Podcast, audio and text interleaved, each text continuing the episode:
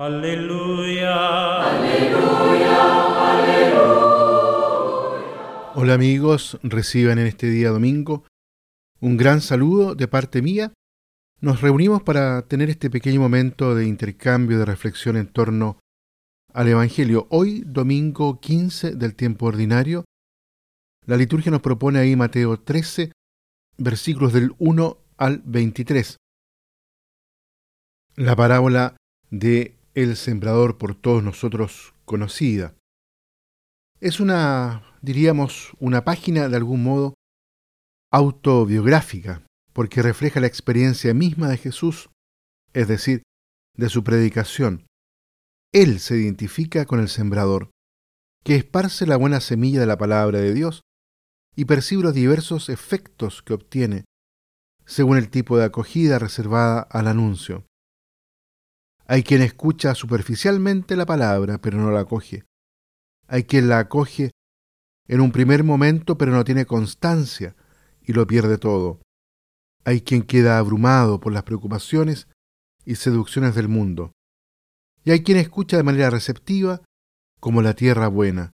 Aquí la palabra da fruto en abundancia. Sin embargo, este Evangelio insiste también en lo que podríamos llamar el método de la predicación de Jesús, es decir, precisamente el uso de las parábolas. ¿Por qué les hablas en parábolas? preguntan los discípulos. Y Jesús responde poniendo una distinción entre ellos y la multitud.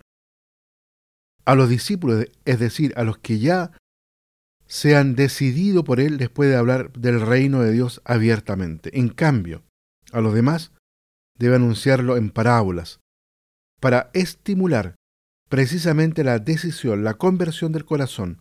De hecho, las parábolas, por su naturaleza, requieren un esfuerzo de interpretación, interpelan la inteligencia, pero también la libertad. San Juan Crisóstomo nos explica, Jesús pronunció estas palabras con la intención de atraer así a sus oyentes y solicitarlos asegurando que si se dirigen a Él, los sanará. En el fondo, la verdadera parábola de Dios es Jesús mismo, su persona, que en el signo de la humanidad oculta y al mismo tiempo revela la divinidad. De este modo Dios no nos obliga a creer en Él, sino que nos atrae hacia sí con la verdad y la bondad de su Hijo encarnado. De hecho, el amor respeta siempre la libertad.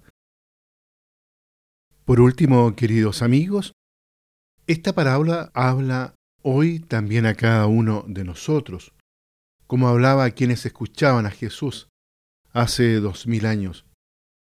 Nos recuerda que nosotros somos el terreno donde el Señor arroja incansablemente la semilla de su palabra y de su amor. ¿Con qué actitud, con qué disposición la acogemos? Y podemos plantearnos la pregunta, ¿cómo está nuestro corazón? ¿A qué terreno se parece? ¿A un camino? ¿A un pedregal? ¿A una zarza? Depende, por lo tanto, de nosotros convertirnos en terrenos buenos, sin espinas ni piedras, pero trabajando y cultivando con cuidado, a fin de que pueda dar buenos frutos para nosotros y para nuestros hermanos. Encomendemos esta actitud fundamental de acogida de la palabra del Señor en nuestro interior a la Santísima Virgen María. Ella quizás como nadie experimentó lo que significa la fecundidad de la palabra al recibirla. En ella esto se hizo de tal modo, en una intensidad que llegó a hacerse carne la palabra de Dios en ella.